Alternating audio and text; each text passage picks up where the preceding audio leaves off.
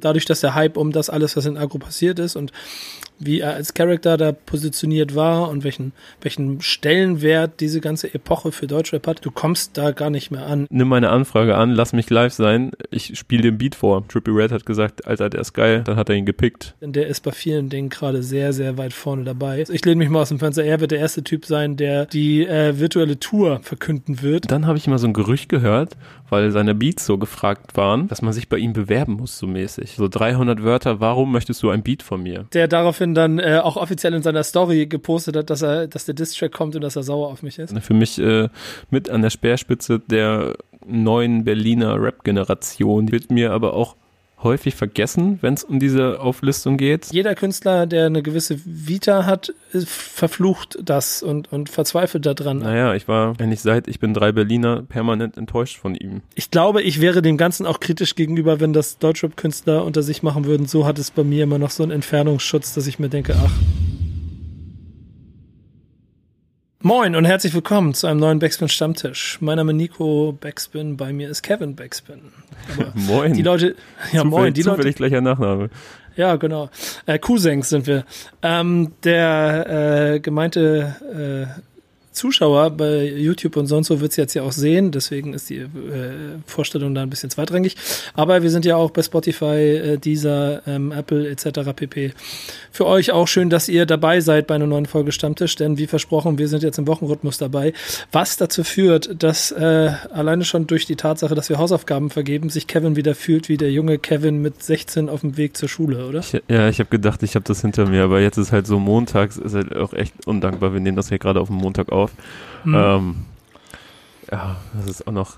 Wir hatten auch schon ein Meeting davor. Also ich habe meine Hausaufgaben gerade mal wieder so wirklich quasi wie im Bus in der letzten Reihe fünf Minuten vor, vor Unterricht gemacht. Aber ich kenne es nicht anders, aber es ist trotzdem ein bisschen länger her, dass ich das so gemacht habe.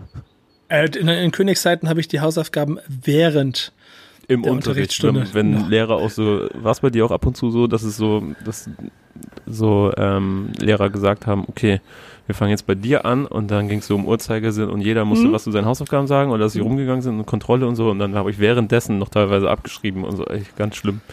Ich habe ich hab dankenswerterweise immer so da gesessen, wo ich auf jeden Fall nicht äh, in, der, in der Mitte war. Das heißt, ich hatte immer so ein bisschen Puffer.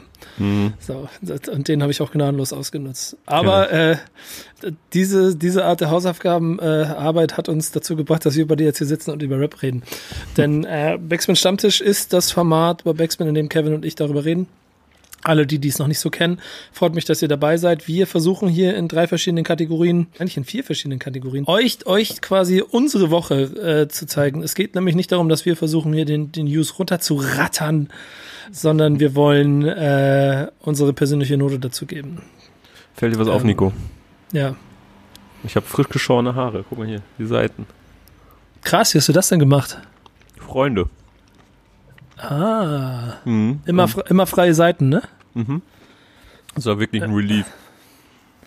Aber schön. Also das heißt, so unter Freunden sich gegenseitig geholfen, so community-mäßig. Mhm. Äh, Kom Kom Kommune, freie so Seiten, oder was? Ja, ich habe einen guten Freund von mir und ähm, der, der gehört zu meinem, ich sag mal, Corona-Kreis. Mhm. So sehr wenige auserwählte Menschen sind da drin. Und der war bei mir zu Hause letzte Woche und dann hat er mir die Haare geschoren. Und der ist immer, also ich weiß, dass er das in seiner alten WG häufiger mal gemacht hat. So mit, aber ich sag mal so, er und sein damaliger Mitbewohner hatten relativ ähm, unkomplizierte Frisuren. Ähnlich wie bei dir. einfach, einfach rüber. Aber trotzdem, er, er, bringt immer so ein gewisses Selbstverständnis mit und so ein, so ein Selbstbewusstsein, was sowas angeht. Er ist erstmal klar kann ich, gar kein Problem. Übergang, klar, mache ich dir. Und so. Und ähm, ja, der ist mir dann da rübergegangen. Und, Und bist du zufrieden? Ja, lief. Wie, wie, wie, wie, war die Google-Bewertung danach für ihn? die braucht er nicht, aber ich habe ihn, ich ihn mit Essen und Getränken versorgt und so. Okay, ja. das heißt, es ist wirklich so, diese Tauschgeschäfte, ne? Die ganze Corona-Hauskrise sorgt auch dafür, dass man rudimentär zu den Basics zurückgeht. Ne? Du gibst mir einen Haarschnitt, ich gebe dir einen selbstgemachten Kuchen. Ja, genau. Vielleicht, so ungefähr vielleicht gibt's noch irgendwas anderes. Ja, es ist schon, schon ziemlich absurd. Aber ähm, ja, schöne Seiten auf jeden Fall dieser Krise. Und ich muss sagen, es steht ja auch ganz gut. Oben ist noch ein bisschen Messi Hairlook, aber das, äh, das mhm. soll ja auch so sein, ne? Also, ja, wenn, ja, aber wenn da nichts drin ist, also wenn sie quasi flach runterlegen, dann sieht man auch, also es hat schon Gründe, dass Menschen dafür auch bezahlt werden.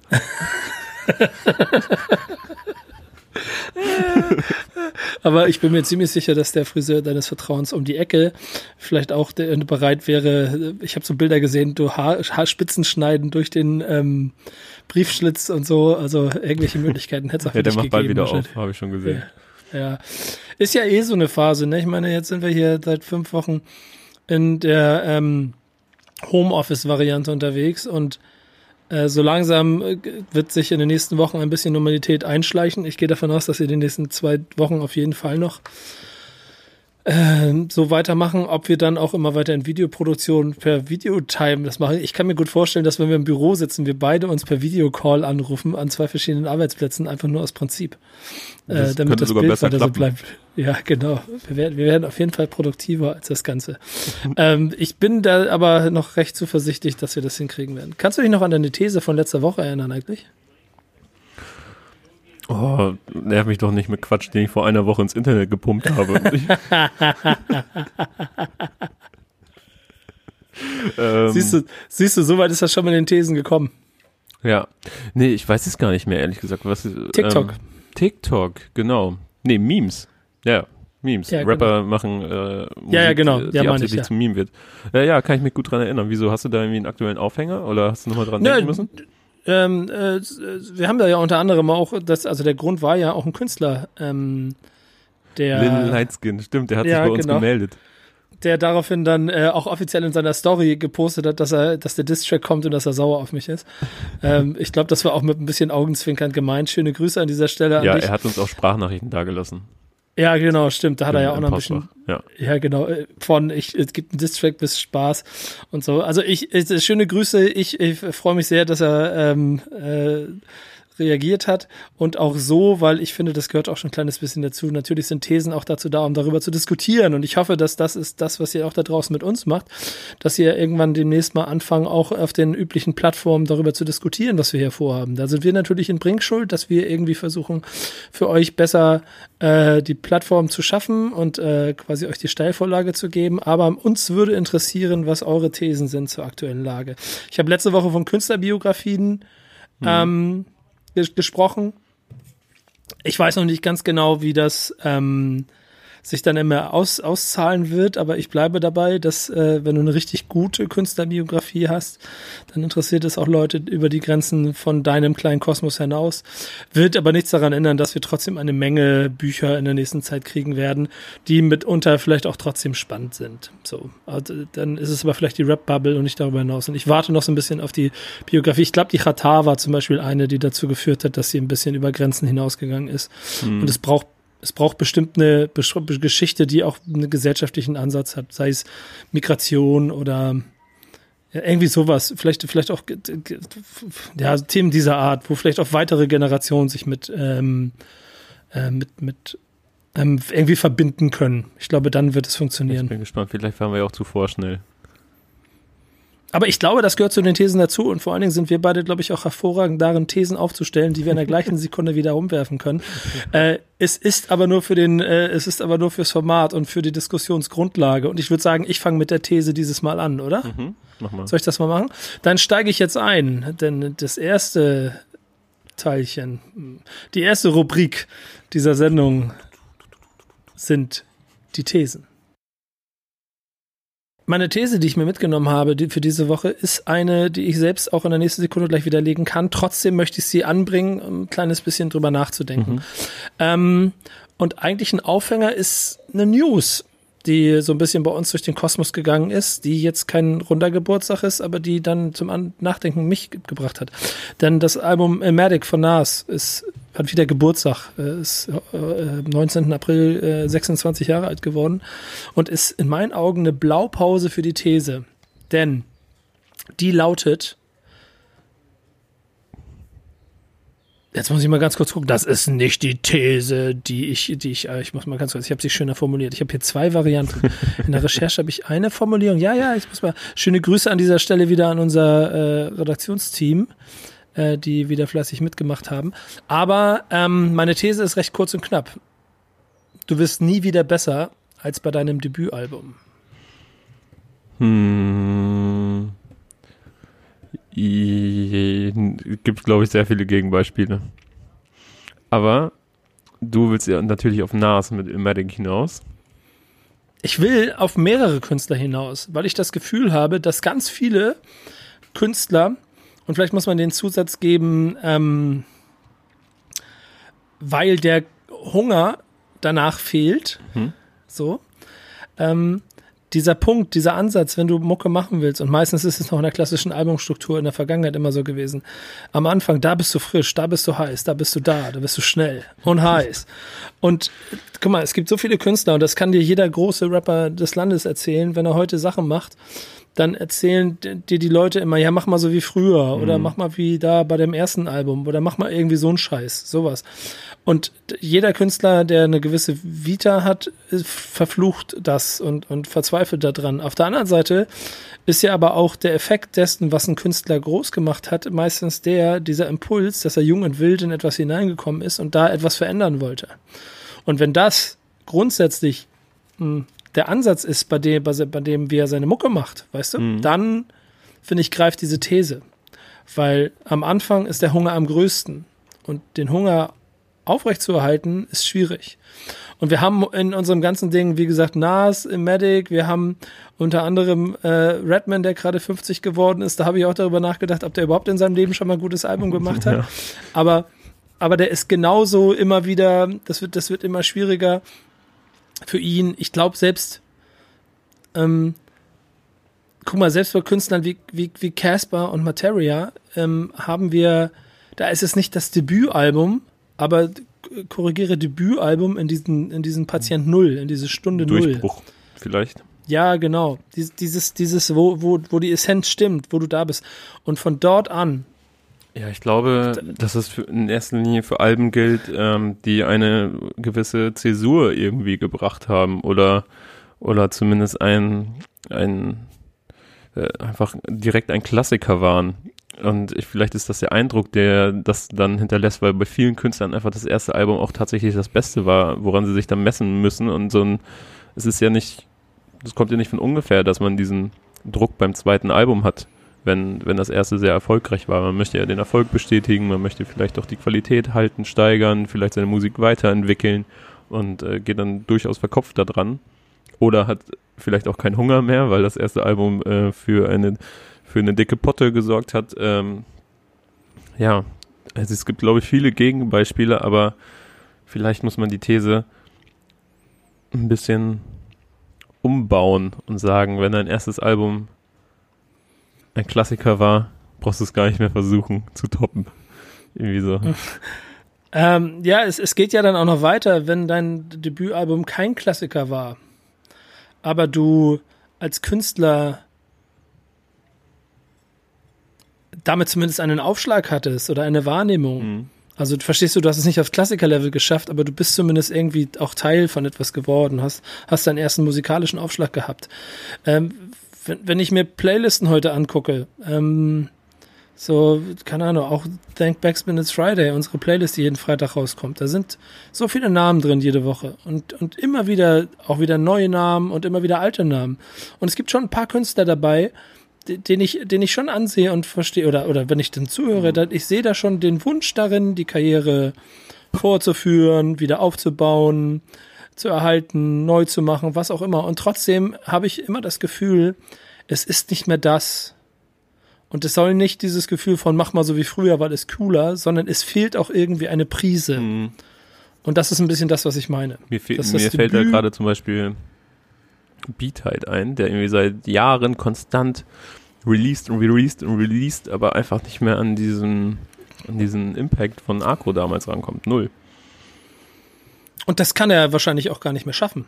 Weil da dann wiederum, dadurch, dass der Hype um das alles, was in Agro passiert ist und wie er als Charakter da positioniert war und welchen, welchen Stellenwert diese ganze Epoche für Deutschrap mhm. hat, du kommst da gar nicht mehr an, egal was du machen willst. Und dann ist die nächste Generation an Hörern gekommen und die ist dann dir und deiner Kunst gegenüber auch noch undankbar, ob du jetzt das gut oder schlecht machst, was du da machst, noch auf einem ganz anderen Blatt. Mhm. Verstehst du?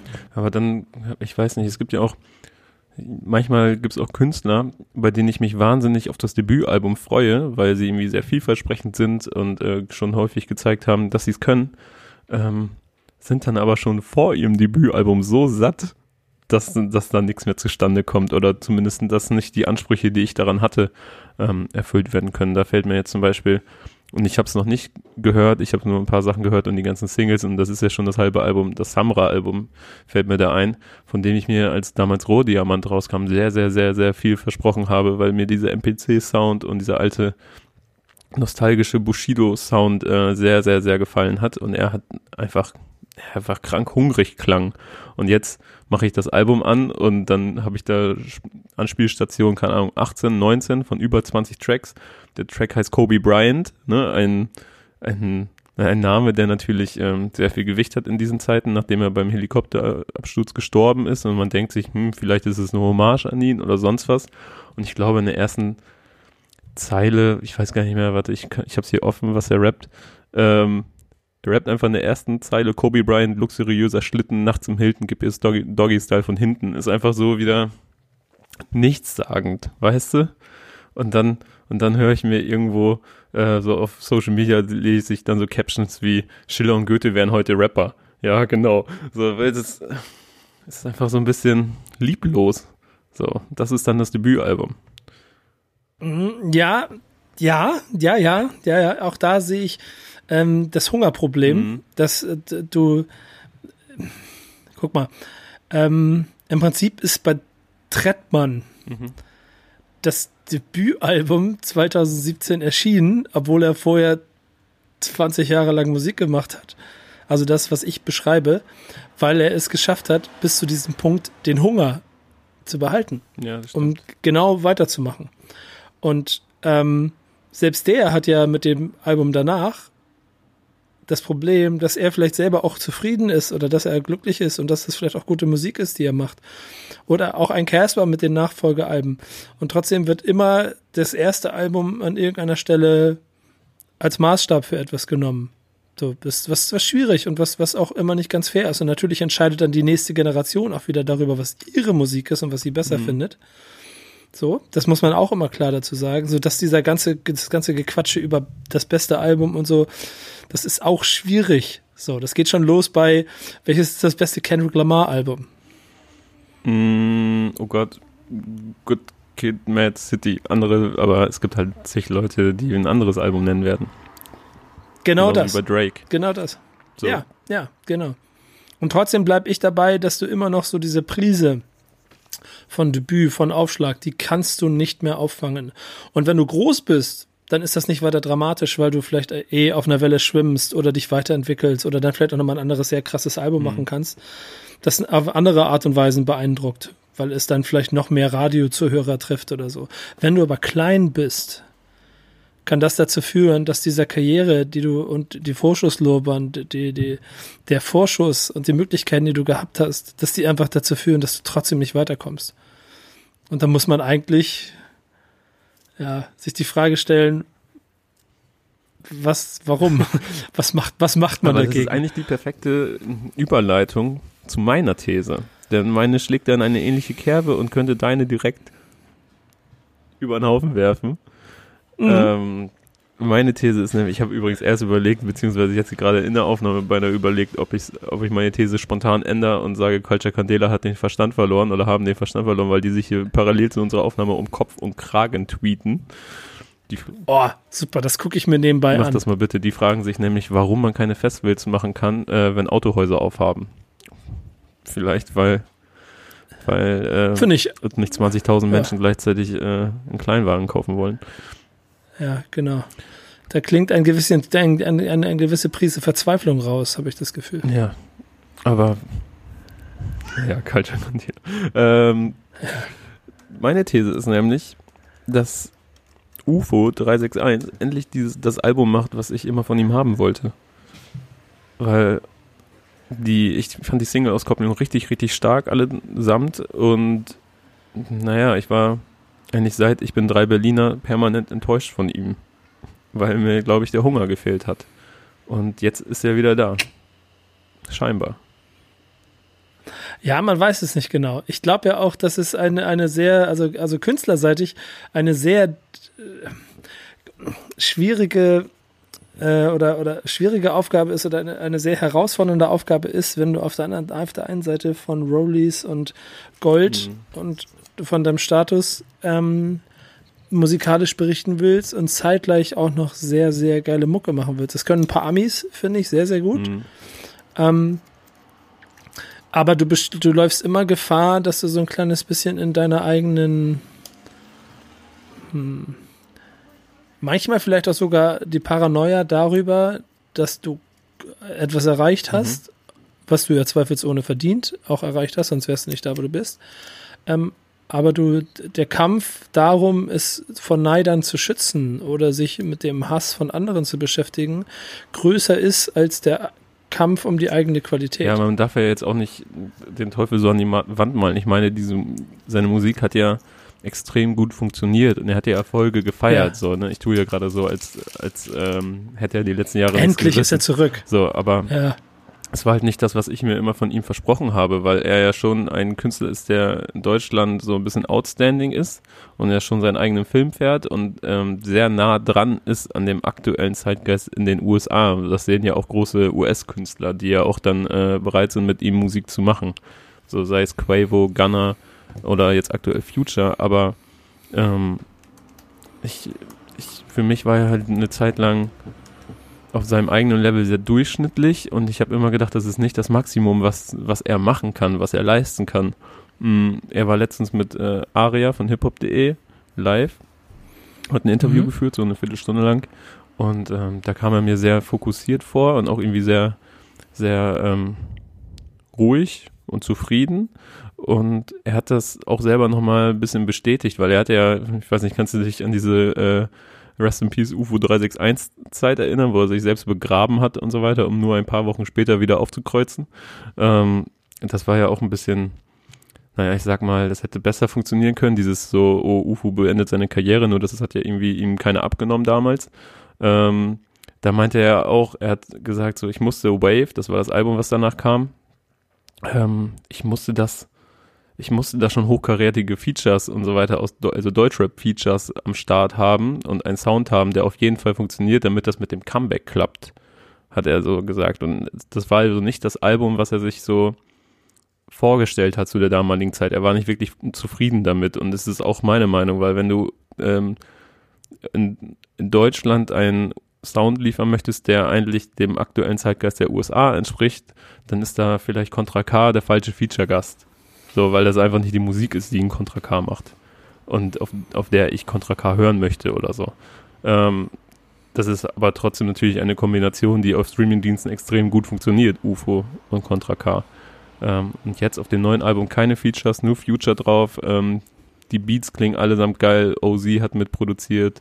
Ähm, die Songs klingen geil.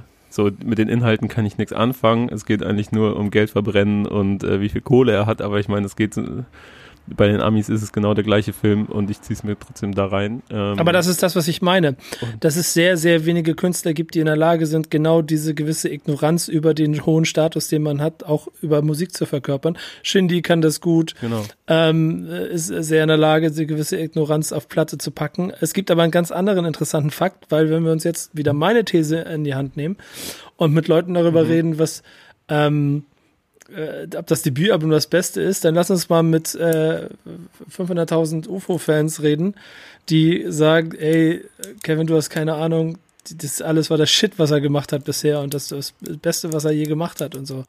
Äh, irgendwelche Releases dazwischen. Ja. Das heißt, er macht ja, und da sind so andere Faktoren, die dazugehören, in diesem Fall, was die Musik angeht, vielleicht auch das, das Altern, das, das wie so ein Wein, das Reifen, sich, sich, sich sich dann vielleicht auch manchmal mehr angekommen fühlen, führt dazu, dass der Kosmos, in dem er sich vorher gesehen und ausgetobt hat und der Kosmos, in dem du gerne Musik konsumierst, und da muss ich mich genauso mit reinnehmen, mhm. aber wir sehen nochmal ein unterschiedliches Alter, nähern sich an der Stelle wieder an. Was ja sogar ganz spannend ist, ob sich dann mhm. andersrum die alten Fans abwenden, weil sie dann laut meiner These wieder sagen, früher war alles geiler. So. Und jetzt macht Jetzt macht, jetzt macht er den guten abgehangenen Rotwein oder äh, das wahrscheinlich nicht. So, verstehst du, was ich meine? Also man kann sich mhm. da herrlich in Dreis drin, je nach subjektiven Punkt, wo du, wo du gerade auftauchst. Ja, aber ich kann mich dran erinnern, ich weiß gar nicht, entweder was bei mal Album des Monats, als wir über 808 oder so von ihm gesprochen haben, oder das war auch im Stammtisch, als ich gesagt habe, ich wünsche mir einfach mal, dass er sich zwei Jahre einschließt oder ein Jahr und ein Album macht. So ein, ein richtig rundes Album. Aber ich glaube, das ist dann auch einfach der Unterschied, ne? Also, ähm, ich hätte gerne ein rundes, schönes Album, so, und vielleicht will der ähm, durchschnittliche UFO 361-Fan einfach nur geile Singles ballern für ne, das, wo zwischendurch mal eine richtige Perle dabei ist und äh, will sich das Album gar nicht am Stück geben. Aber der hat ja auch einfach so einen konstant hohen Output. Der hat, glaube ich, jetzt in drei Jahren fünf Releases rausgeballert oder so. Also schon sehr, sehr, sehr viel. Und jetzt hat er sich mal ein bisschen Ruhe genommen, hat er auch selber gesagt, um das Ding da fertig zu schustern. Und ähm, ich weiß nicht, ob du die Videos gesehen hast, aber das ist nochmal echt ein Sprung so ein richtig krasser Sprung bei Alleine sein, glaube ich. Es steht, ist ja auch einfach alleine im äh, Stadion von Besiktas und steht im Mittelpunkt und rappt. Ist schon krass. Ja. Krass. Das ist halt etwas, er ist halt over the top und dann ist es auch nicht mehr dieses äh, Standard, ich zähle mein Geld und bla bla bla, ich bin so reich, sondern dann ist es ja schon wieder eine Kunstform. So, so wenn man so dolle übertreibt, wie du schon gesagt hast, wie auch bei Shindy zum Beispiel. Ja, ich glaube, das ist dann irgendwie das, was, also das ist diese Stufe, die du schaffen musst, wenn du auf einem künstlerischen Level, auf einem Erfolgslevel, wenn deine Zahlen etwas ausdrücken, dass du in einer eigenen Liga spielst, dann musst du schaffen, künstlerisch dich quasi auch das ist ein bisschen wie diese, wie diese schwarze Kreditkarte. Musst du dich persönlich mit in dieses Level reinbringen. Und ich glaube, da ist er gerade auf einem ganz guten Weg dahin. Dass er eine gewisse ähm, Ignoranz auch allem drumherum, vielleicht auch Kritikern gegenüber haben kann, das gehört dann auch dazu. Ich finde das, ich finde das sehr spannend und ich muss aber auch dazu sagen, dass ich ebenso wie du auch das Gefühl habe, dass äh, ich momentan mehr UFO-Songs gut finde, als ich es noch vor, vielleicht vor zwei Jahren der, der Fall war, weil es jetzt sich nach mehr Musik anfühlt, die auch in meine Richtung strahlt. Vielleicht habe ich mich auch musikalisch durch meine ganzen Ami-Sachen ein bisschen mehr dem wieder angenähert. Äh, ja, das ist sehr ja, nah dran, auf jeden Fall, was du so hörst. Es, ist, es gibt so ein bisschen so, ein so ein, ähm, ja, vielleicht ist es das einfach. Ich kann es nicht, ich kann es nicht genau sagen. Ähm, so oder so. Äh, die Thesen sind dazu da, damit wir darüber diskutieren können. Und ich würde mich freuen, wenn ihr auch ein bisschen mit einsteigt. Äh, auf den Social Media Kanälen, auf dem Instagram Account wahrscheinlich hauptsächlich würden sie, Kevin ist gerade, deswegen muss ich jetzt weiterreden, ähm, ihn nicht mit, ich kann ihn jetzt kurz mit einbeziehen, einfach eine Frage zu stellen. Sag mal was. Ja, genau, genau. Ähm, also die Thesen sind und auch diese saftigen ja, genau. Weintrauben. Genau. Ich habe Hunger, Alter.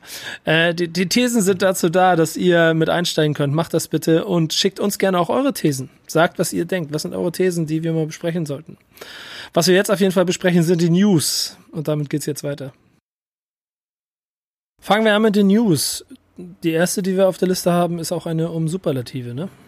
Ja, das ist auch direkt wieder etwas, womit sich UFO schmücken kann wenn es eh nur um Rich Rich sein und, und um Reichtum geht. Ähm, er hat nämlich einfach den weltweit erfolgreichsten Producer äh, derzeit auf seinen letzten Singles dabei, nämlich OZ aus der Schweiz.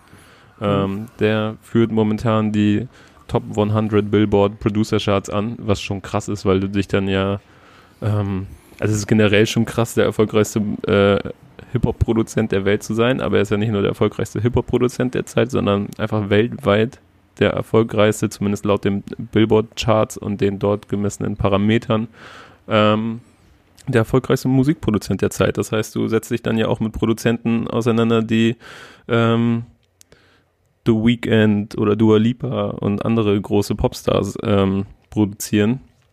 Bist, stehst mit denen in Konkurrenz und äh, er ist gerade die Eins, weil er nicht nur, weil er halt zum Beispiel äh, Tusi Slide von Drake äh, produziert, er hat Life's Good von Drake und Future produziert. Er hat, das muss äh, man sich mal vor Augen Die führen, beiden Alter. Singles von Shindy produziert, der glaube ich auch in Deutschland auf drei gegangen ist mit What's Love. Äh, er hat jetzt UFO zwei Singles mitproduziert, also und da kommt ja auch eine gewisse Exklusivität mit, ne? Also er produziert ja nicht für jeden Hans und Franz, sondern ähm, du musst schon ein bisschen was mitbringen mittlerweile, um von OZ Beats zu bekommen und seien, seien es nur die Drums. Es ist, es ist schon ziemlich beeindruckend und auch ein schönes Signal, finde ich, wenn du siehst, wie international die Sachen funktionieren. Und er muss da ja auch sehr gute Arbeit geleistet haben an, in seiner Vergangenheit schon, wenn man sich die Vita durchguckt, äh, ist da ja schon einige Male ein guter Aufschlag auch in den USA passiert. Ich frage mich immer, wie das am Anfang läuft. Also der ganz erste Kontakt war, war, war der erste. Ich glaube, es ist relativ du? unromantisch. Ja, aber ist so, du musst ja trotzdem, du brauchst ja einen Door-Opener und du musst ja irgendwie in der Lage sein, von A nach B zu kommen und so. Das finde ich halt total faszinierend daran. Da erinnere ich mich gerade, ähm, weiß noch, letztes Jahr, das war auch ungefähr um diese, um diese Zeit, als wir in Dänemark waren mhm. und ähm, uns mit diesen beiden dänischen jungen Produzenten äh, unterhalten haben. Das waren, wie heißen die noch? Benjamin Lassenier heißt der eine. Mhm. Der ist in Dänemark äh, auch ein kleiner Social Media Star, weil er einfach nur eins zu eins aussieht wie Justin Bieber. Das ist mhm, ein genau. zweifelhafter Ruhm, aber ähm, in Dänemark hat es eine Zeit lang gereicht, um ein Star zu werden. Und der produziert äh, zusammen mit seinem Kumpel Lukas, ich weiß gerade nicht mehr, wie er heißt. Und ähm, Trippy Red war live auf Insta. Und äh, Benjamin hat ihn einfach genervt. Yo, äh, nimm meine Anfrage an, lass mich live sein, ich spiele den Beat vor. Und dann hat er den Beat vorgespielt. Trippy Red hat gesagt, Alter, der ist geil, und äh, dann hat er ihn gepickt. Benjamin hat ihm ihn geschickt. Trippy Red hat drauf gerappt, hat es veröffentlicht. Und dann hatte er sein erstes US-Placement. Und so ging es dann so peu à peu weiter. Auch, wir waren ja auch in Luxemburg, ähm, da komme ich später nochmal drauf zu sprechen. Da war auch jemand dabei, äh, André, aka Majestic, als mhm. Produzent. Der hat auch schon bei Leuten wie Gunner, glaube ich, und ein paar anderen US-Leuten äh, Sachen platziert. Und ich glaube, die schicken einfach nur ganz, ganz viele Pakete und hoffen, dass was gepickt wird. Und dann ist es so, wie Mund-zu-Mund-Propaganda oder auch, ähm, ähm, naja, man sieht ja, wer was produziert hat, ne? wenn man sich Releases von, von Künstlern anguckt. Man kann ja bei Spotify, kann man sich ja die Credits anzeigen lassen. Und ich glaube, dann ist es einfach wie bei The Crates. Das war für mich auch so ein Schneeballeffekt hier in Deutschland. Irgendjemand fing an, The Crates Beats zu haben und jetzt hat gefühlt die Top 5 Riege in Deutschland nur noch The Crates Beats. Mm, ich glaube auch. Äh, dann gibt es ja dazu noch das Momentum, dass du als Produzent eine gewisse heiße Phase hast. Crates haben das definitiv. Mhm. Wie lange das vorherrscht und wie lange das bleibt, ist dann so der nächste Punkt. Es gab auch mal Zeiten, da waren Farhot und Besersien das, was jeder in Deutschland haben wollte. Oder ähm, M3 und Neut. Äh, das, das passiert immer so ein bisschen in Wellen, habe ich das Gefühl. Ähm, ich habe einfach nur nebenbei mal auf die Schnelle den Wikipedia-Eintrag zu ihm aufgemacht und äh, habe hier so grob gefunden, dass es mit Nazar nochmal angefangen hat, ja, aber das ist nur eine kleine Randnotiz. Aber vielmehr das schon. Ja, genau, das aber vielmehr so 2014 schon. 2014 schon die ersten äh, internationalen Sachen auch mit dabei gewesen sind. So auch ein Travis Scott steht da schon 2014. Krass. So dass an irgendeiner Stelle auf jeden Fall sehr gute Arbeit geleistet. Er wird ja, er hat ja, glaube ich, auch schon ein Interview bei, bei hiphop.de, glaube ich, mal gegeben. Ne? Mhm. Ich glaube, da gab's mal, da wird es bestimmt im Detail nochmal erzählt worden sein. So oder so, sehr spannend äh, und auch sehr ein, beeindruckend. Ich finde ich super gern mal mit, kann auch vielleicht mal Falk oder so zusammensetzen. Ja. Was da so äh, zustande kommt, was da für Geschichten rauskommen. Vielleicht Lass uns das doch machen.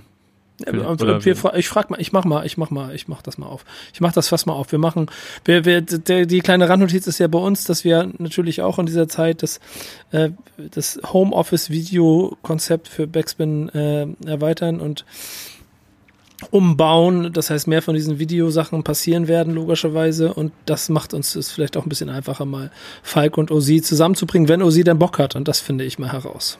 Ey, ich habe ähm, ich habe mal so eine Legende gehört, vielleicht kannst du mir da mehr zu sagen, ähm, aber es, äh, es gab ja auch so, weißt du noch, als diese Zeit, als so Hyatt Club und so regelmäßig rauskam auf Vinyl und ähm, es auch so die Boom-Bap-Szene so richtig gebrodelt hat, sage ich mal. Also, ähm, also mein Gefühl war es, gab es eine Zeit, wo, wo dieser Vinyl-Hype so richtig da war und Voll, auch, ne, definitiv. Ne, ein bisschen und auch Dexter so mit zu den heißesten Produzenten äh, des Landes gehörte, tut er natürlich immer noch, aber ähm, ich hatte. Na, ich Gefühl, würde sagen, ich würde sagen, in einer bestimmten Blase war da ein sehr großer Hype um etwas entstanden, äh, der genau. den Producer, den Producer ähm, berechtigterweise endlich ein bisschen mehr in den Vordergrund geschoben hat. Genau, und ich hatte irgendwann mal das Gefühl, dass so richtig viel Druck auf, auf dem Namen Dexter war mhm. so äh, auf dem Kessel.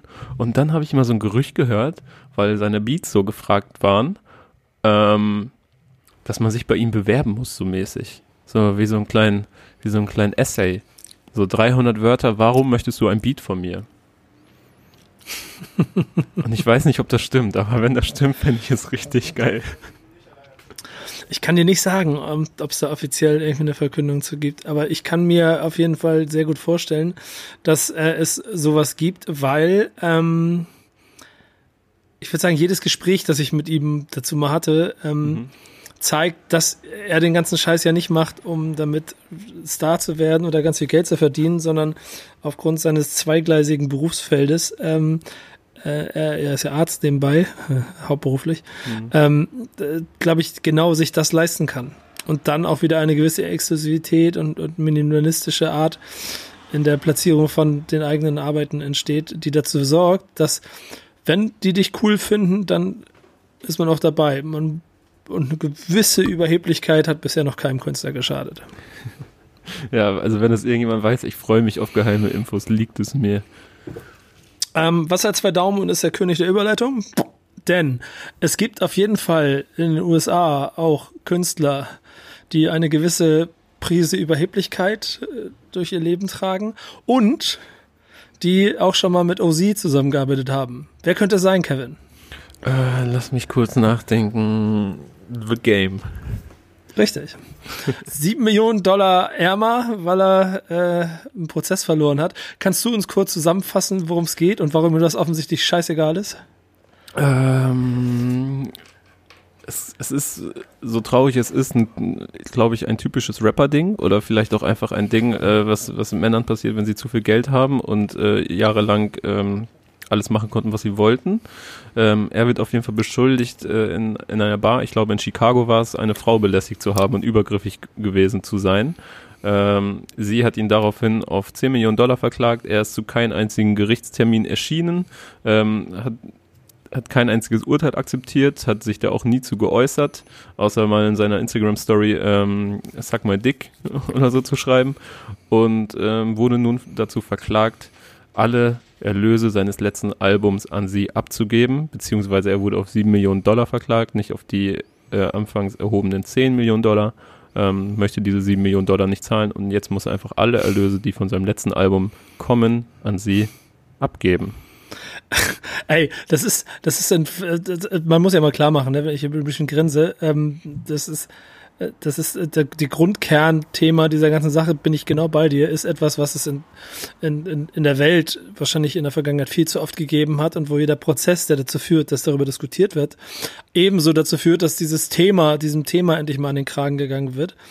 Ähm, ich glaube, es gibt ja dann aber, solange es von ihm keine Aussagen gibt, auch Schwierigkeiten bei der Beweislage. Ich, ich würde das, ich würde mal ja, das aber Urteil. Keine Aussage zu dem Thema ist halt auch ja, lass mich bitte zu Ende bringen. Mhm. Der, der, ich glaube aber, dass die Tatsache, dass er sich nicht äußert, ja A, dazu führen kann, dass er eventuell bestimmte Dinge nicht sagen möchte oder nicht ins Kreuz hören möchte und B, wenn du The Game bist und wir gucken uns mal The Game und seine Karriere an und sein, sein Gesamtauftritt, dann ist es ein kleines bisschen so wie bei dem einen oder anderen Deutschrapper, den wir auch haben.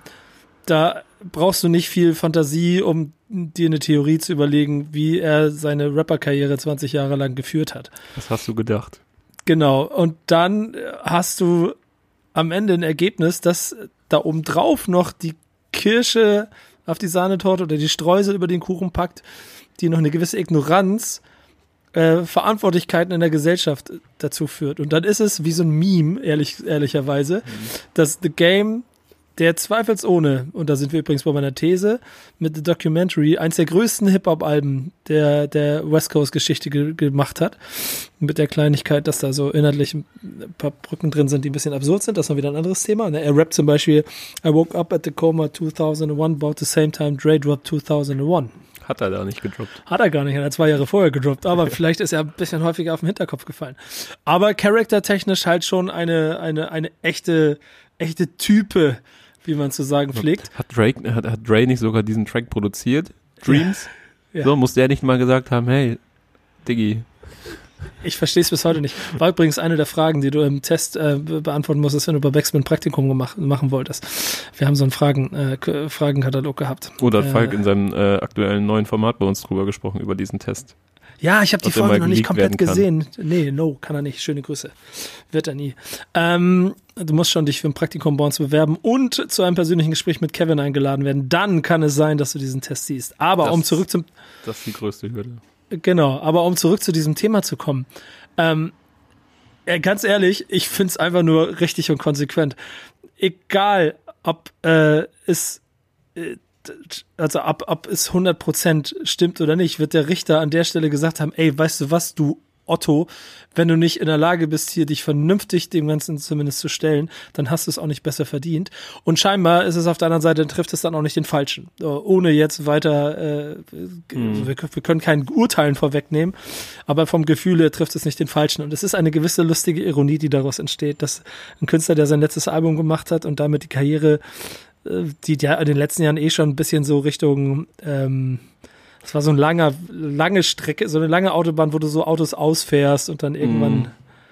so geht's für so ihn auf andere Immer mehr Felder. Richtung von so Stadion, große Venue, mittelgroße Venue, ja. kleine Venue, ähm, Möbelhauseröffnung. Geburtstage und Bar Mitzvahs spielen. Ich stelle mir das gerade so, so, vor. Das geht immer weiter runter, ja.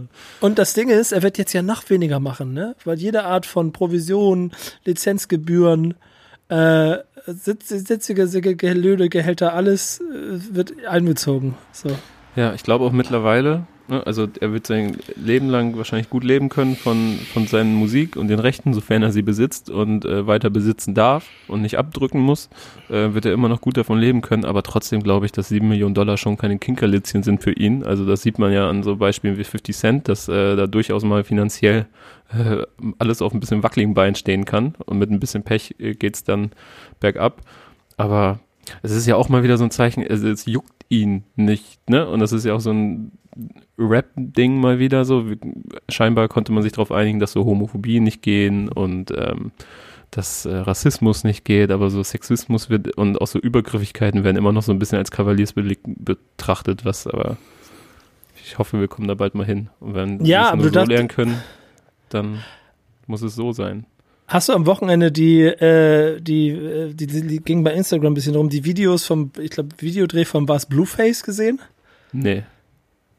Was war da, das?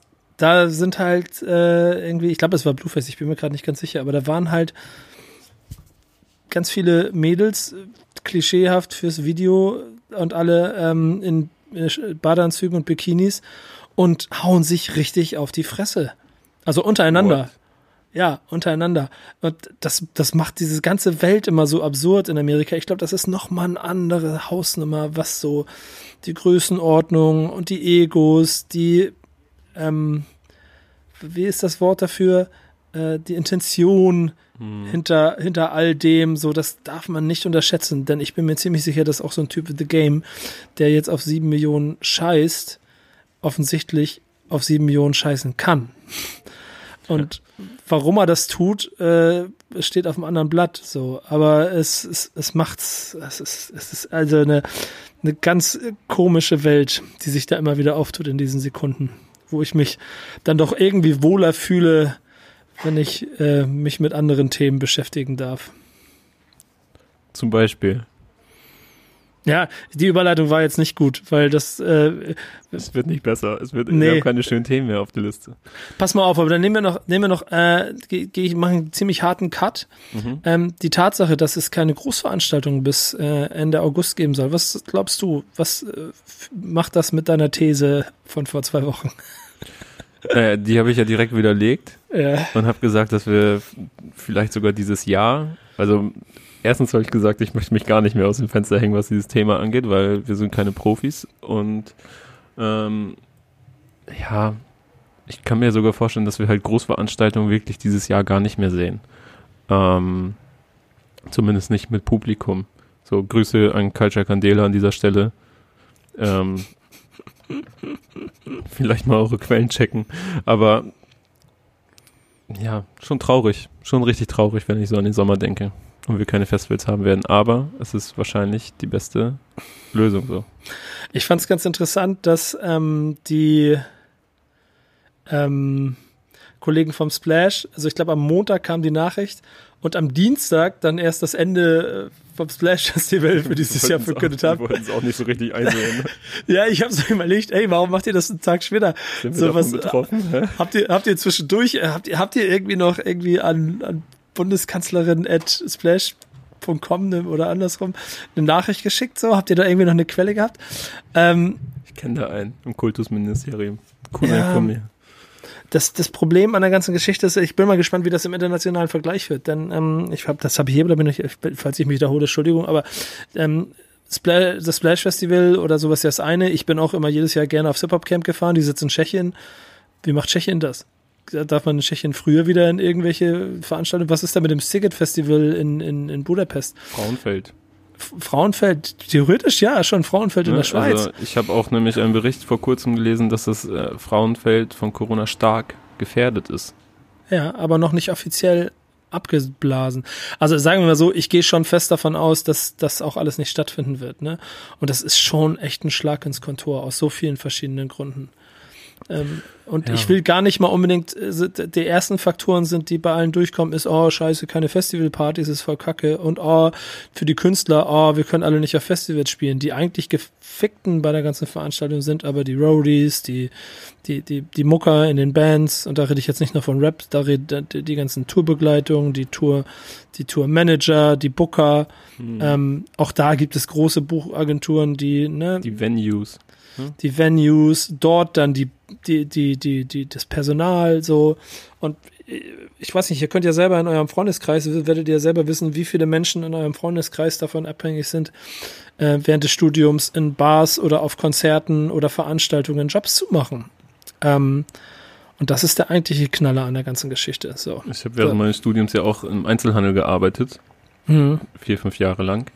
Ähm, hätte ich und naja, ich habe, ich wurde pro Schicht bezahlt und wenn man keine Schichten machen kann, dann kriegt man kein Geld und muss aber trotzdem weiterhin Miete und alles Mögliche zahlen. Und äh, genauso geht's ja auch eben Venues und Bookern und all diesen Menschen, die müssen weiterhin ihre Miete zahlen und ähm, eine so eine Venue in einer attraktiven Lage, nehmen wir zum Beispiel mal, keine Ahnung, Hamburg, das Docks oder so.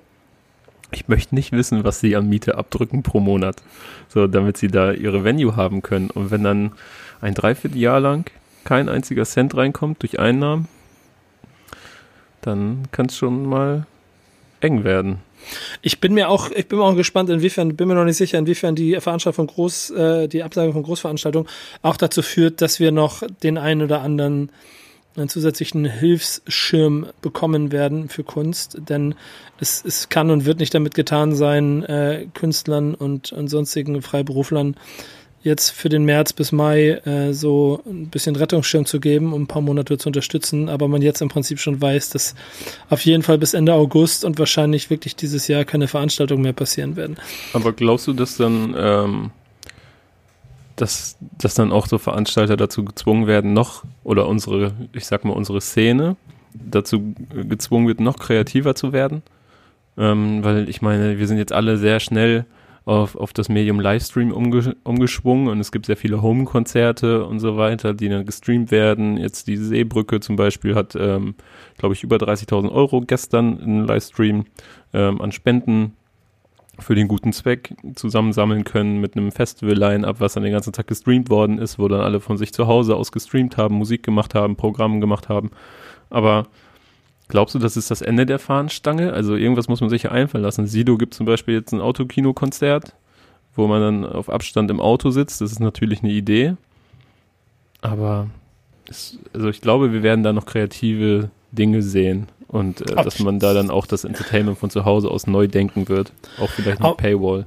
Auf jeden Fall. Ich meine, das wird schon dahin, guck mal, am Ende des Tages funktioniert die Verbindung zwischen äh, Künstler und Fan immer auf der Support-Ebene. Ganz ohne Frage. Und die, ähm, die ist ja weiterhin da. Wenn du äh, aus Rap-Sicht die Box hattest, die ja auch ein Support-Element gewesen ist und dazu geführt hat, dass Künstler von Fan ein paar Euro mehr gekriegt hat für eine kleine Gegenleistung, aber vor allen Dingen, weil er der Künstler gewesen ist, dann wird diese Streaming-Welt und es wird dann keine Konzerte geben und es wird keine Tour geben, Leute kreativ machen. Ich bin mir ziemlich sicher, dass wir ein bisschen auf das achten sollten, was Sido da so veranstalten wird, denn der ist bei vielen Dingen gerade sehr, sehr weit vorne dabei. Mhm. Und da kannst du davon ausgehen, dass er der Typ ist. Ich lehne mich mal aus dem Fenster. Er wird der erste Typ sein, der die äh, virtuelle Tour verkünden wird in irgendeiner Form. Ich habe mit niemandem gesprochen. Ich, kann, ich, ich, ich spekuliere gerade 100 Prozent. Mhm. Aber irgendeine Form von virtueller Tour, ähm, die vielleicht, guck mal, du kannst ja theoretisch überlegen, ob du äh, Zugänge per Kameraansicht verkaufst. Ja, ja, ich weiß nicht, hast du von diesem, ähm, ich glaube, das ist eher etwas, wo wir in der Zukunft mal hinkommen werden. Ähm, ist bei dir auch bei WhatsApp dieses, dieses 8D Billie Eilish Club Audio rumgegangen? Nee. Hast du das bekommen zufällig? Ich kann dir das gleich mal schicken. Ähm, das ist auch auf YouTube geleakt mittlerweile. Einfach äh, Billie Eilish WhatsApp 8D Audio oder so.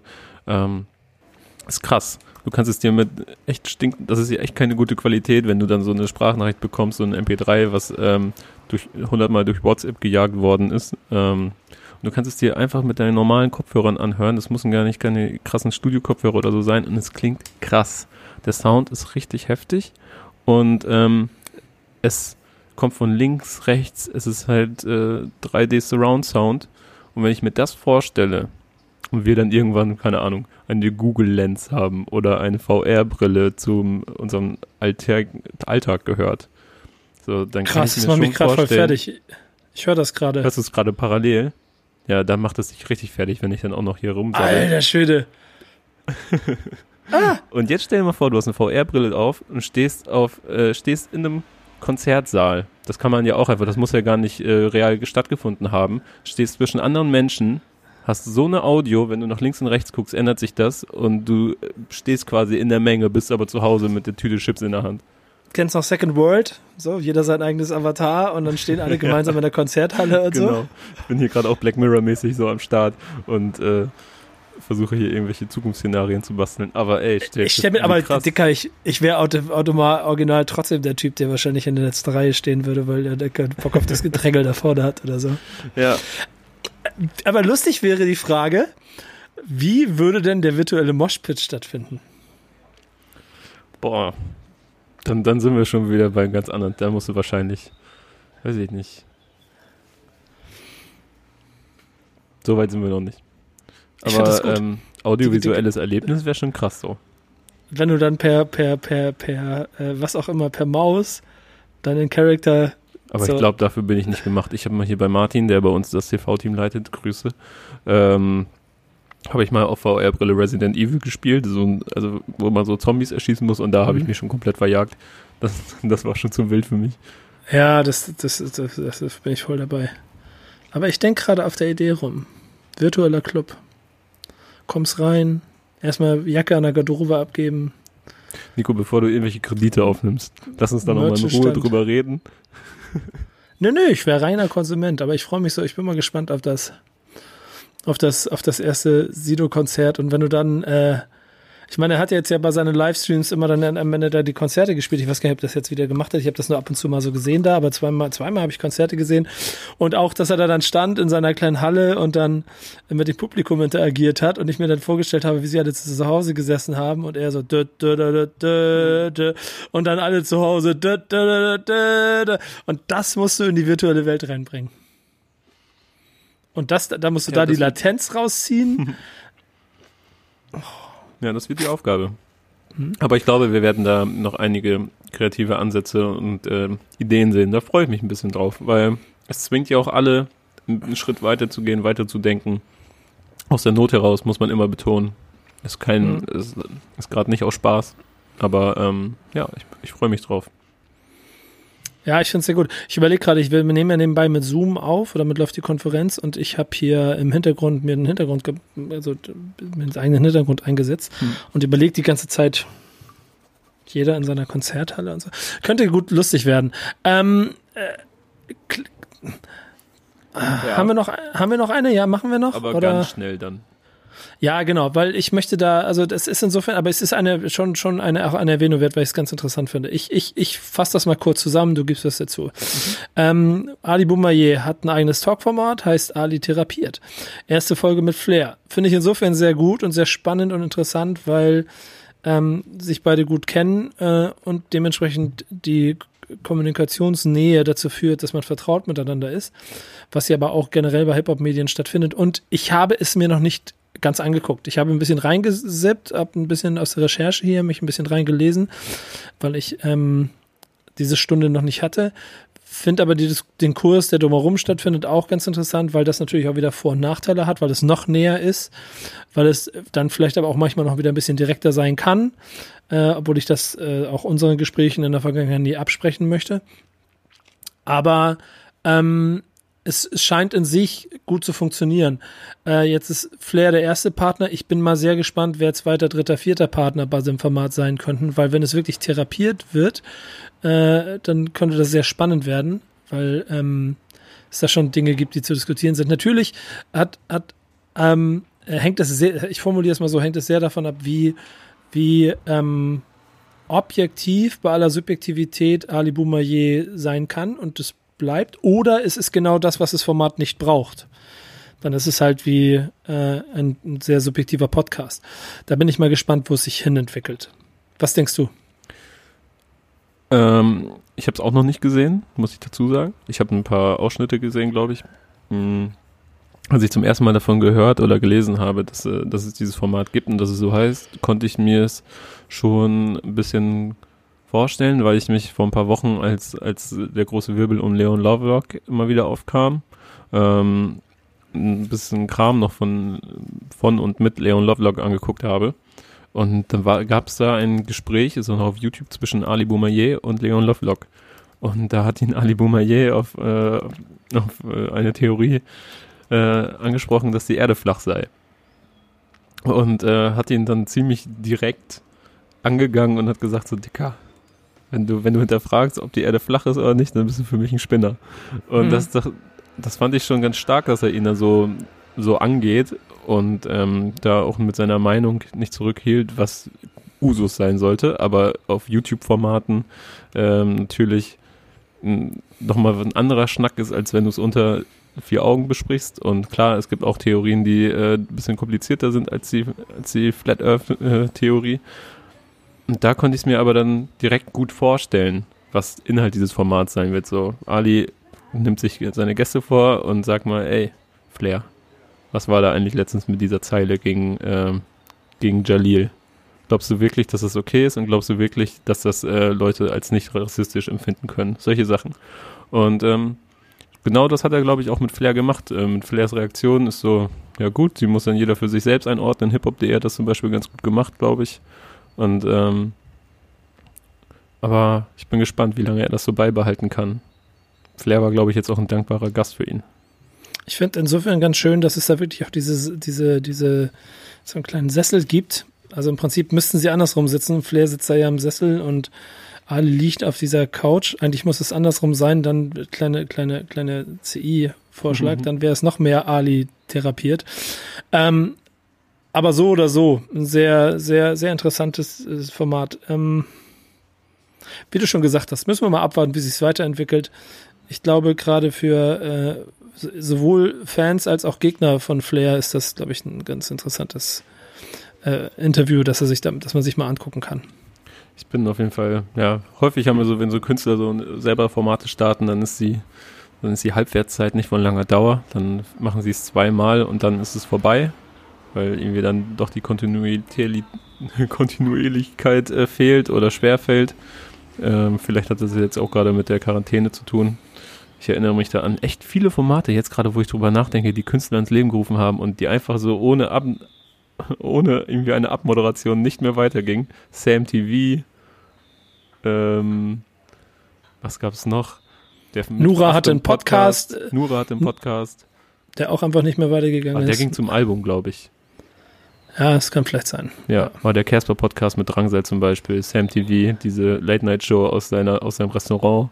Mhm. Und äh, ja, müsste ich mir mal Gedanken darüber machen, ob mir mehr einfallen. Hast du einen Song mitgebracht? Ich habe eine EP mitgebracht.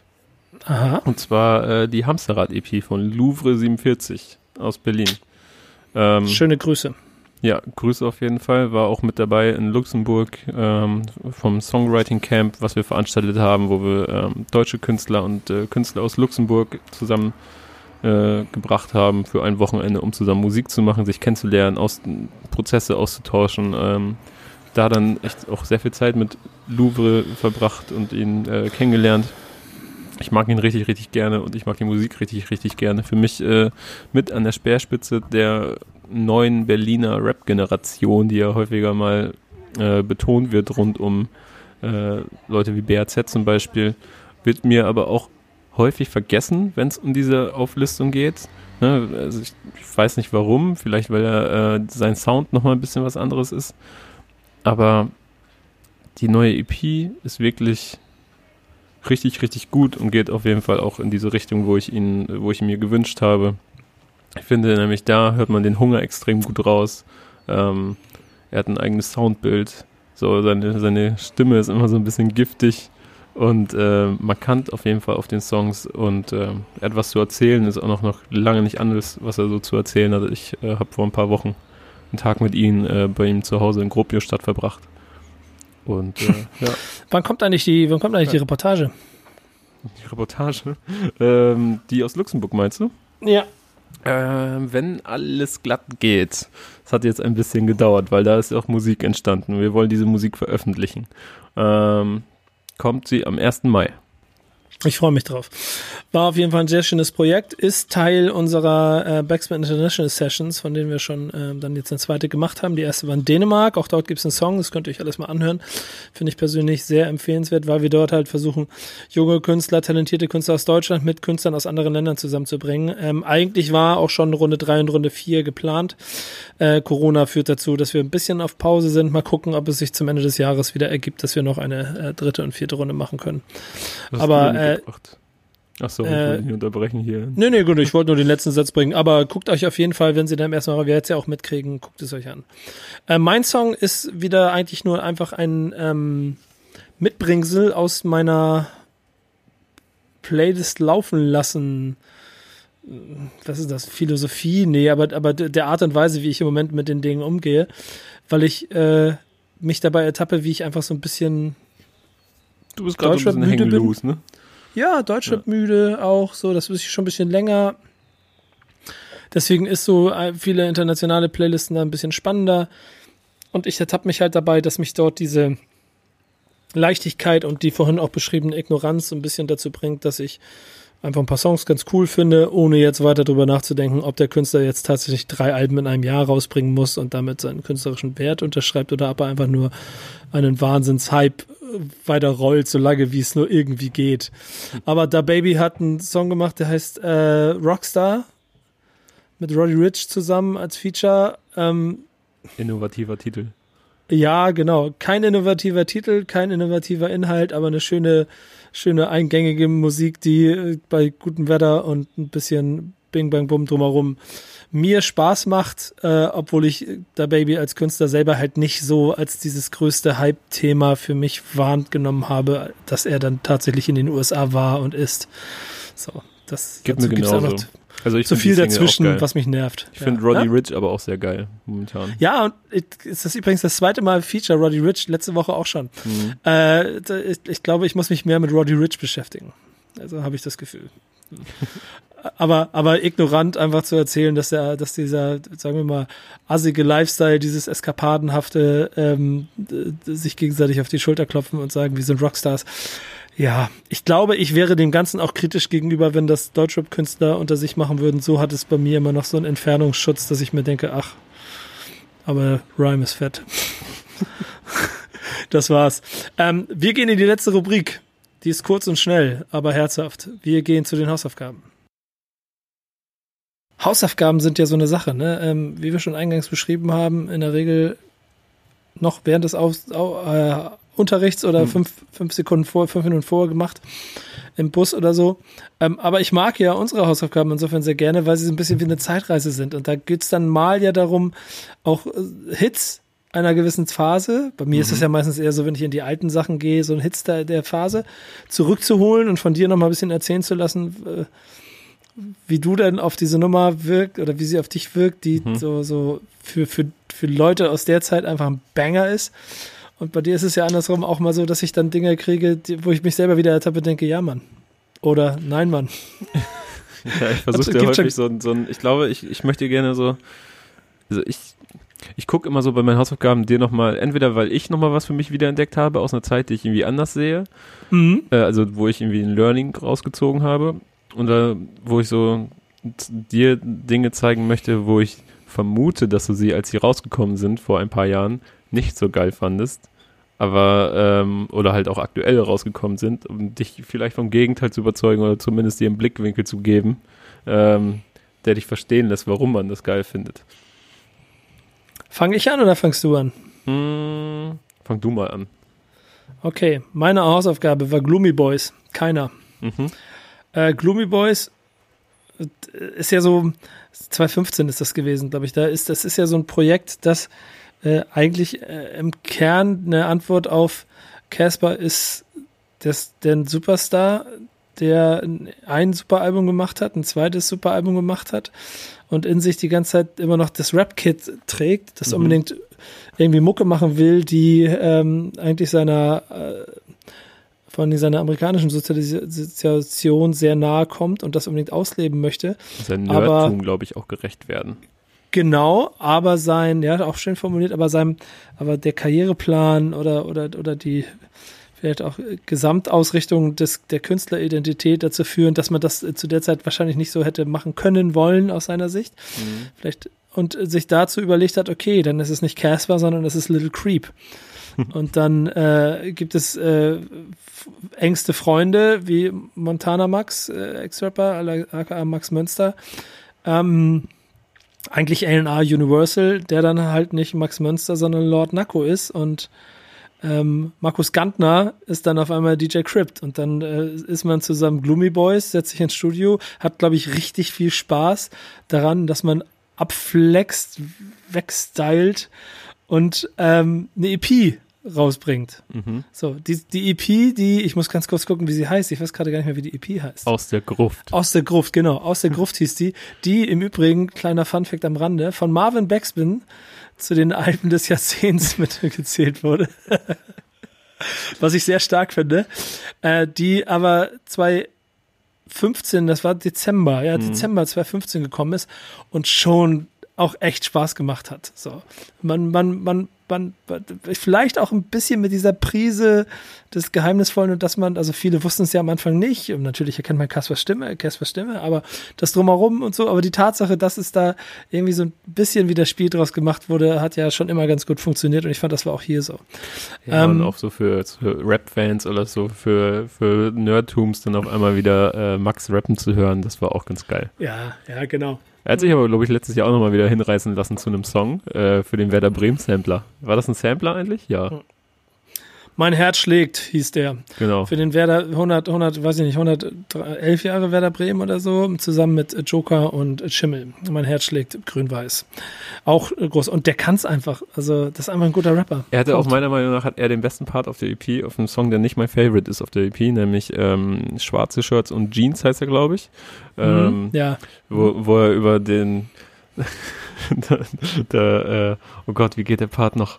Ähm, irgendwas mit schwarz wie der Griff meiner Linkshänderschere, weil einfach das ist so absurd, schwarz wie der Griff meiner Linkshänderschere, einfach nur weil sich das perfekt gereimt hat, irgendwie über mehrere Silben. Das ist eigentlich ein Zweckreim, aber das war wieder so absurd, dass ich es halt so geil fand. ähm. äh, keiner guter Song. So, ich glaube nicht mein Favorite von der EP.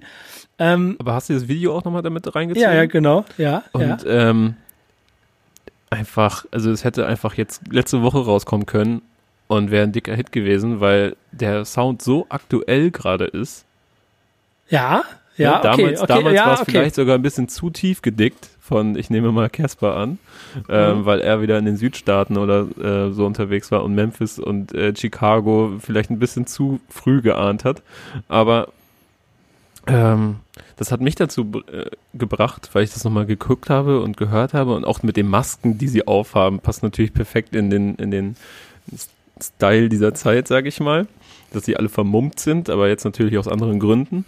Ähm, dass ich gedacht habe, wie können sie sich denn jetzt diesen Hype rund um Drill-Rap aus UK und Chicago, ähm, um Pop Smoke und Co. durch die Finger gehen lassen? Weil es wäre eigentlich wie gemacht dafür. Tun sie nicht, denn es gab ja ein bisschen Insta-Story, die gezeigt hat, okay, sie sind offensichtlich im Studio. Ja, die drei sind im Studio. Das war bei äh, Max in der Story zu sehen. Ja, genau. Ähm, ich weiß nicht, vielleicht hoffentlich, ich habe das getweetet. Ähm, da wurde, wurde, wurden sie auch hier und da ein bisschen drunter markiert. Vielleicht haben sie sich das ja zu Herzen genommen. Vielleicht stell dir vor, das wäre doch schön. Ja, es ist äh, auch eine logische Konsequenz eigentlich nur, dass äh, ein Tweet von äh, Kevin Backspin dazu führt, dass es eine neue Gloomy Boys EP gibt. Wird auch höchste Zeit. Ähm, so oder so, aber ein sehr schönes Projekt damals schon. Hat sehr viel Spaß gemacht. Ich finde das auch wirklich durch die Bank alles gut. Ähm, ich, ich, äh, auch wenn es nicht 100% meine Hip-Hop-Basis immer ist. So, dann braucht es. Ich, Gefühl, wir kommen jetzt zu deiner Hip-Hop-Basis. Ja, ja, genau, ist ja immer einfach so, weil es nicht ganz aus meinem. Äh, damals war es auch schon so, dass ich mehr West oder Ost war und nicht Südstaaten, mhm. aber über die Jahre halt immer mehr Gefallen daran finde und auch immer mehr so für mich verstehe, was, warum die Leute da eintauchen, was sie daran so gut finden, warum sie das unbedingt alles ähm, mehr gewürdigt sehen wollen. Und das haben Gloomy Boys damals auf jeden Fall gemacht. Ja, definitiv. Deine Hausaufgabe geht äh, in die 90er. Ja, in die, in die späten 90er. Ähm, wir reisen zurück nach 1998 in eine Zeit, in der ich ähm, kurz gucken, es ist im März rausgekommen, noch nicht ganz sieben war. Ja. ähm, Verspätetes die, Geburtstagsgeschenk für mich. Ach stimmt, du hast ja da in der Zeit Geburtstag. Ja. Ähm, ich hatte die Hieroglyphics mit You Never Knew. Ähm, und ich habe es gehört. Ich wusste direkt, warum du es gut findest. Warum? Weil es einfach, also es benutzt ja, glaube ich, sogar ein Sample von 93 Till Infinity, ähm, was ja, glaube ich, mit dein All-Time-Fave-Song ist. Mhm. Ähm, und da merkt man wieder, dass sich die Hausaufgaben so auf letzter Minute gemacht hat, aber ähm, es überschneiden sich doch sogar Mitglieder, ne? Also von genau. Souls of Mischief genau. und von den Hieroglyphics. Ähm, genau. Schon geil. Also es ist es hat auch einfach diesen genau die Stimmung von äh, 93 Till Infinity direkt. Also der Beat geht los und ich bin direkt drin. Ich höre es eigentlich nur wegen dem Beat. Weil der Rap darüber ja, aber schon so einfach so Standard sehr gut ist. Dieses, dieses Vocal-Sample am Anfang, you never know, kann ich so gut singen jetzt. Äh, das, das, das, ey, das war, vor allen Dingen nach 93 Till Infinity war das die nächste Nummer, die dir dieses Gefühl von äh, West Coast, chilligen Sound aus der Bay Area gibt, der so, äh, was sie einfach good Vibes hat. So und es ist viel in der Zeit gekommen, was auch sehr viel Spaß gemacht hat. Aber er ist auf jeden Fall, also neben dem 93 Till Infinity von Source of Mischief, äh, einer von diesen beiden Satelliten, die für mich über allem schweben und die ich auch heute über 20 Jahre später immer noch theoretisch jeden Tag hören kann und jeden Tag gute Laune kriege. Ja. Ich glaube, das wird sich auch nicht mehr ändern. Und man sieht auch mal wieder, wie klein diese Blase ist, diese Musikblase eigentlich, weil ähm, die, die Gruppe sich ja auch damals gegründet hat, als Ice Cube äh, seinen Cousin, den Rest der Gruppe vorgestellt hat. Sein Cousin äh, Del, aka Deltron, aka Del the Funky Homo Sapien. ich liebe mhm. diesen Namen von früher. Ähm, und dann noch diese Überschneidung mit Souls of Mischief. Das äh, ist natürlich wieder ein sehr kleiner Kreis alles. Ich glaube, es war auch immer ein bisschen so die Zeit, wo man versucht hat, ähm, gewisse Vibes nochmal aufzunehmen und dann so, sich so, so in neuen Formationen äh, so, wie soll man das sagen? Guck mal, West Coast war schon sehr in der Zeit mhm. dominiert durch, durch, durch, durch, durch, durch Straße, durch, durch, durch harte Sachen und wir, wir sind hin, hinter dem Beef zwischen zwei äh, der größten Rapper aller Zeiten, inklusive zwei Todesfällen. Und Hieroglyphics, Source of Mischief, das ganze, The Funky Homo Sapiens, all das hat alles so mehr so ein, so ein, so ein Sunny Vibe gehabt. Ja, das war es doch war, also der, der brave Gegenentwurf, ne? Oder ja, der, im Prinzip, der, ja. Der, hm, der, ähm, Conscious. Ja, es ist halt cooler, es ist ein bisschen chilliger, mhm. du bist irgendwie, du bist gut drauf, so, es ist Sonne, chill mal ein bisschen, so. Und genau das ist dieser Sound. Und deswegen mag ich den auch, glaube ich, bis heute so gerne. ich glaube, ich, ich, das wird auch immer so bleiben. Auch etwas, was ich, äh, das muss ich gestehen, da werden mir jetzt wahrscheinlich einige auf die Finger hauen, wenn sie überhaupt bis hierhin geschafft haben, äh, zuzuhören. Aber ähm, ich wusste gar nicht, dass Ice Cube so viel produziert hat selber. Der hat das ja auch produziert. Auch das ja, Debütalbum, glaube ich, von denen. Ja, ja, ja, der ist schon, der ist schon eine Maschine gewesen damals. Der hat viel, viel mehr gemacht. Ich meine, wer, wer Straight Outta Compton gesehen hat, hat ja da ziemlich schnell auch verstanden und gemerkt, dass auch NWA ziemlich viel auf seinen Schultern lag und danach gibt es kein NWA mehr. Aber es gibt eine Ice Cube-Karriere. Ähm, das hat auch mal nicht funktioniert. Sein, sein äh, Dalench Mob ist auch eine Crew, die er gegründet hat. Die haben einen ein Brachial-Album gemacht. Äh, da, da besorge ich dir auch mal einen Song. Dann hm. reden wir über der Lenschwab. Äh, aber ich, ich ertappe mich halt dabei, dass ich, und das ist vielleicht, ich kann das auch nicht genau beschreiben, aber ähm, so eine gewisse Romantik habe ich immer wieder und ich ertappe mich immer wieder dabei, dass ich da lande. So. So in den 90er Jahren. Ich bin nun mal ein Kind, das dort groß geworden ist. Und ähm, deswegen werde ich das auch nie verleugnen und auch nie verlieren. Und deswegen werde ich dir auch jedes Mal wieder Hausaufgaben aus der damaligen Zeit geben. Und das ist auch gut so. Deswegen hänge ich sie nämlich gleich dran. Wir haben heute den 20. April, an dem wir aufzeichnen. Heute ist euer Kiffertag, den ihr alle immer so feiert, äh, womit ich nichts am Hut habe. Ähm, Redman ist 50 Jahre alt geworden sehr traurig. Hast du das, hast du das gesehen? Ich glaube, ich habe dir das mhm. geschickt ne, bei Instagram, wie er ganz alleine mit Maske und seiner Torte, so wie halt Redman ist, so ein bisschen freaky, äh, sein Home Alone äh, 50. gefeiert hat, was mich schon sehr traurig gemacht hat ein bisschen, aber auch ich den Typen einfach mag, ich sehr viele gute Erinnerungen habe. Wir haben geile Interviews gemacht, geile, geile Sachen zusammen erlebt. Ich habe, ähm, der hat, der hat ja mal in Hamburg auch gelebt, eine Zeit lang, so was? für kurze Zeit. Ja, für ganz kurze Zeit. Das, das war so, weil als, als es hier so ein Projekt gegeben hat, da war mit dabei, also wirklich nur kurz, immer so wochenweise. Okay. Über Gizmo, den alten Backspin. Gizmo ist äh, krasses, da können wir wirklich eine ganze Folge über Gizmo machen. Ja, genau, die, die Legende Gizmo. Sehr früh auch schon Kontakt da mit ihm gehabt. Ähm, auch krass ignorante Momente erlebt, aber er ist einfach eine fucking Legende und deshalb kriegst du von mir ähm, Time for Some Action von okay. Redman. Kennst du? Nö glaube ich das nicht. Ich sehr geil. höre vielleicht. Das ich, Aber ja. Redman war nie jemand, der mich krass also am Anfang meiner, meiner romantischen Hip-Hop-Zeit, wo ich alles äh, von der Pike auf nachhören musste und nachhören musste, da war ich natürlich auch mit 15 auf dem äh, 128 Megabyte MP3-Player, hatte ich natürlich auch der Rockwilder drauf und ein paar Wu-Tang-Sachen und so weiter, wo er da mal äh, mit dabei war und sowas, aber ich habe den nie ganzheitlich gehört. Ich überlege gerade, ob ich dir einen anderen Song gebe noch, aber mach mal so. Pass mal auf, wir sind jetzt, wir sind jetzt Kevin, mhm. wir sind kurz vor den Prüfungen. Äh, deswegen Time for Some Action ist die Hausaufgabe. Hör dir aber danach nochmal Whatever Man an, weil eigentlich passt der noch besser zu, zum äh, 20. April. Okay, werde ich machen. So. Ich habe mir bei Redman immer mehr so, aber können wir auch dann nächste Woche drüber sprechen. Machen wir dann. Diese ganze Cut, Entertainment. Cut. Cut. Cut, Kram. Cut, Cut, ah, Cut, Cut, Cut. Hausaufgabe. Äh, Keep this Pimpin' Straight von Alpha Mob und Donatello. Du immer. Ja, okay, alles klar. Schöne Grüße an der Stelle. Mhm. Wirst du, glaube ich, äh, ich kann mir vorstellen, ich, dass du den Song noch nie gehört hast. Nö, habe ich noch nie gehört. Ja. Aber ich, ich mache ja nebenbei gerade die, ähm, da, da, ich habe ich hab gerade die, der, mir nebenbei das schnell aufgemacht. Ja, da, da freue ich mich drauf. Ja, alles klar, okay. Hast, ach so, du hörst es schon, du hast schon rein. Ja, ich, ich, ja dann ich weißt du schon, wo es hingehen wird. Das ähm, VHS-Video schon kurz aufgemacht hier. Genau. Finde ich gut. Einfach Mob aus Hamburg und Donatello aus seiner Wahlheimat Berlin, aber auch Oldenburger. Kommen wir dann später zu. Ja, geil, finde ich cool. Nehme ich mit, danke. Backspin Stammtisch, das Format deines Vertrauens. Macht's gut. Bis dann. Haut rein.